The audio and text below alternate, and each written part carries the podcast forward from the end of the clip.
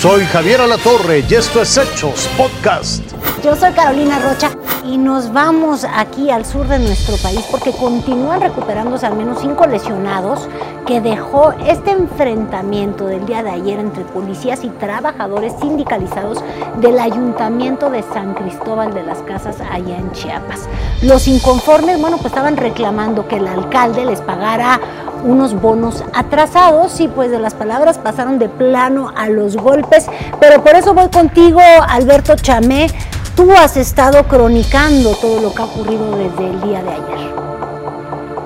¿Qué tal Carolina? Muy buenas tardes. Te saludo desde San Cristóbal de las Casas, Chiapas. Así es, en la mañana del viernes se registraron disturbios al interior del Palacio Municipal de esta ciudad. Esto luego de que un grupo de aproximadamente 80 manifestantes pertenecientes al sindicato eh, de trabajadores independientes del ayuntamiento pues se manifestaran eh, para exigir mayor seguridad, algunas deudas eh, relacionadas con gastos médicos, gastos funerarios que tiene el ayuntamiento con algunos trabajadores. Estaban en la sesión de Cabildo cuando el presidente municipal decidió interrumpir la sesión precisamente por la protesta. Esto generó empujones, jaloneos, descontento y tuvo que entrar la policía municipal con gases lacrimógenos al interior del edificio en el afán de, de ponerse a salvo. Algunos trabajadores se lanzaron de las ventanas, algunos tuvieron algunas eh, lesiones y eh, nos comentan que hay cinco personas hospitalizadas recibiendo atención médica tanto por las heridas como por intoxicación. Estaremos muy pendientes de lo que ocurre en las próximas horas con estas demandas que tienen estos trabajadores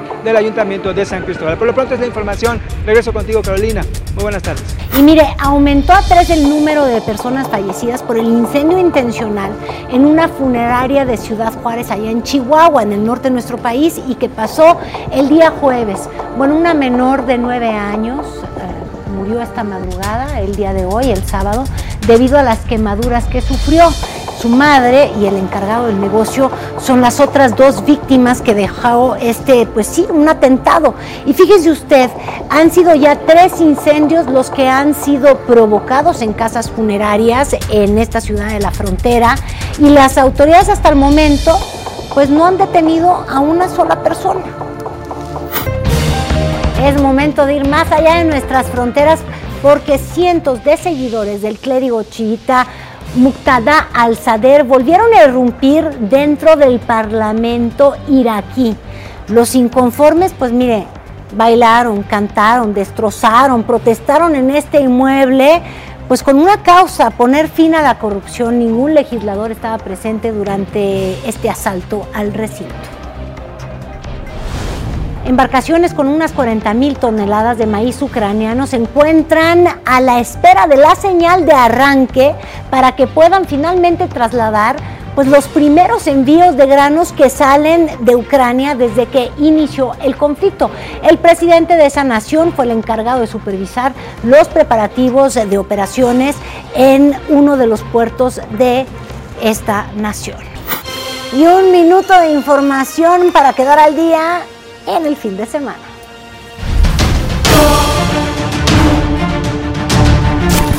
Fueron detenidas 44 personas en diferentes municipios de Nuevo León por el ataque a elementos de la Corporación Fuerza Civil, donde murieron seis elementos el pasado 26 de junio.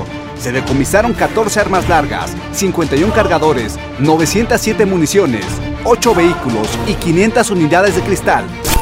A partir del lunes, la población pensionada recibirá su pago mensual.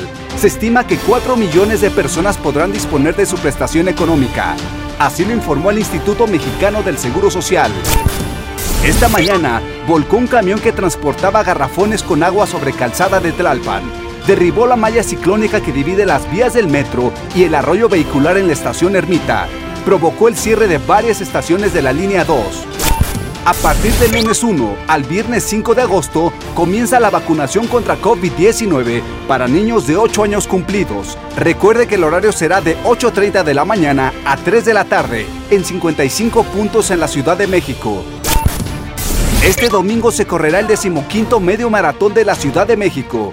La salida será en el Caballito de Paseo de la Reforma y la meta será en la Glorieta del Ángel.